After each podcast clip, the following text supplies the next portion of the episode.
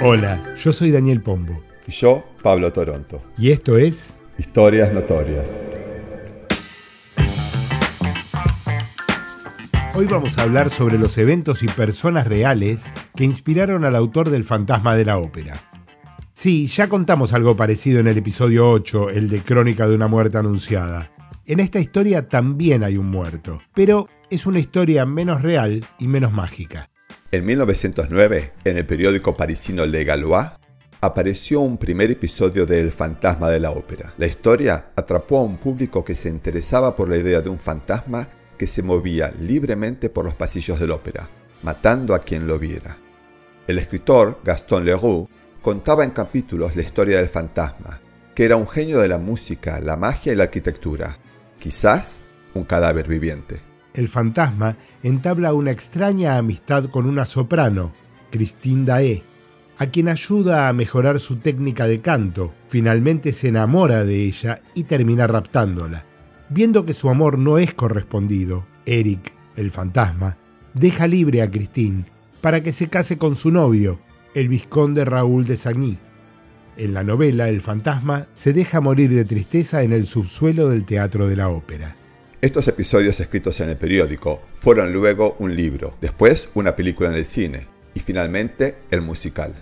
Según Leroux, El fantasma de la ópera era una ficción que estaba inspirada en hechos y personajes verídicos. Eric había sido un hombre que estuvo preso en la isla del diablo y tenía deformaciones en la cara posiblemente como consecuencia de una enfermedad llamada porfiria cutánea tarda. Este hombre, de rostro deforme y pasado oscuro, pasaría a ser el fantasma de la ópera.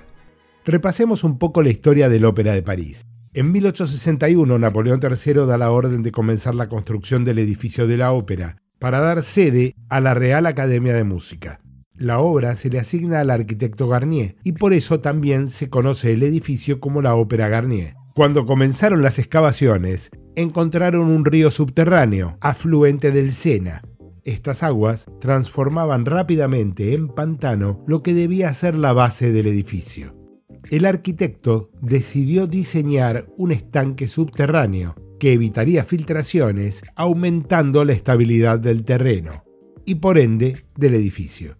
Pero para hacer esto hacía falta construir cinco pisos subterráneos de galerías que permitieran estabilizar el estanque. Con la tecnología disponible en la época, la construcción de los cinco pisos subterráneos llevó 15 años.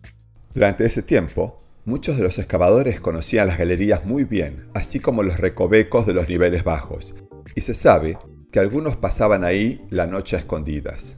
Según el escritor Leroux, Eric trabajaba en las galerías y se armó su propio departamento subterráneo donde vivía sin que lo viera nadie. Todo esto se basa en un hecho real al que Leroux asistió como periodista en 1907.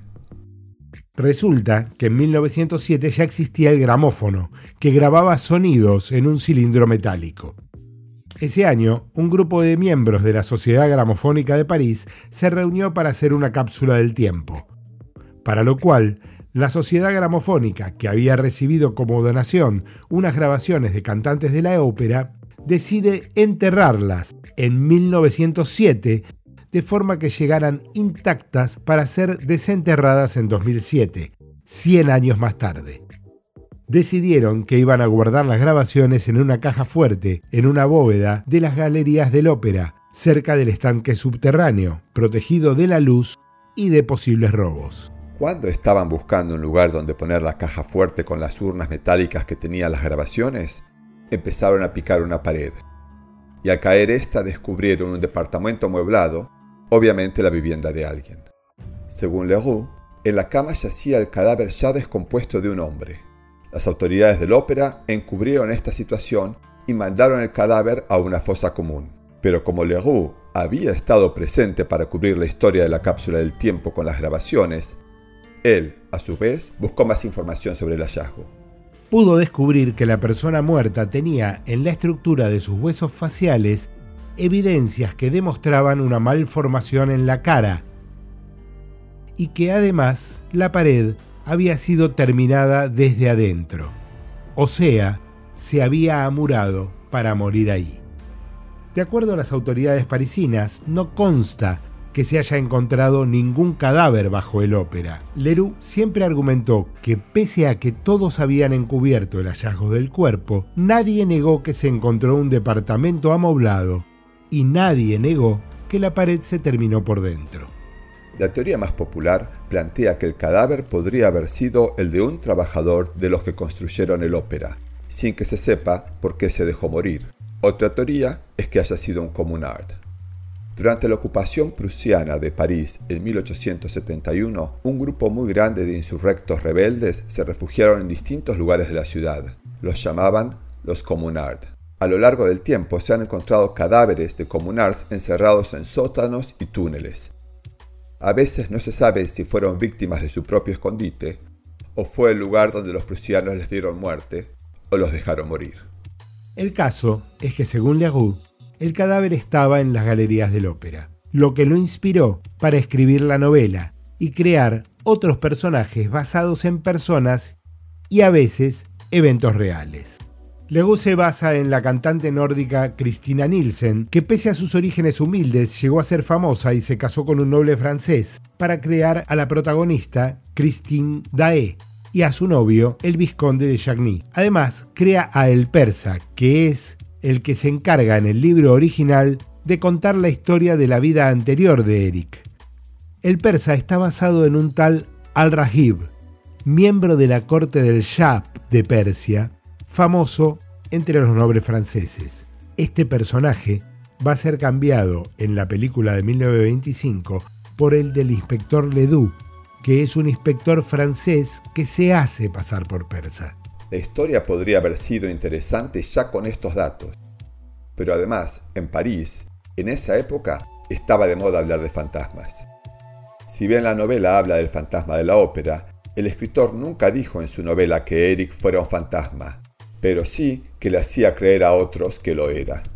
Podemos aún hoy, 100 años después, dudar de Leroux y del origen del presunto cadáver, pero tenemos certeza histórica que Napoleón III mandó construir el ópera, que había un río subterráneo, que las galerías sostenían el lago artificial y que se encontró un departamento amueblado y amurado cuando se depositó la cápsula del tiempo en 1907. En 2007 se abrieron las urnas y las grabaciones se pueden escuchar hoy con calidad gramofónica de 1907 en las apps de música, bajo el nombre de Les Sons de l'Opéra.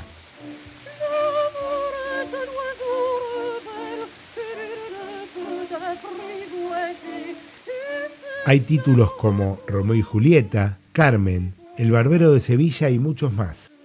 Nosotros nos deleitamos considerando que son estas grabaciones gramofónicas de hace más de un siglo las que, habiendo sido enterradas en 1907, volvieron a la vida en el 2007 para ser las verdaderas fantasmas de la ópera.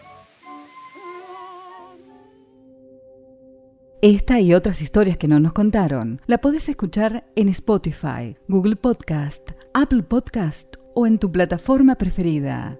Si querés enterarte de qué trata el próximo episodio, seguinos en Instagram, Twitter, TikTok y Facebook. Historias notorias.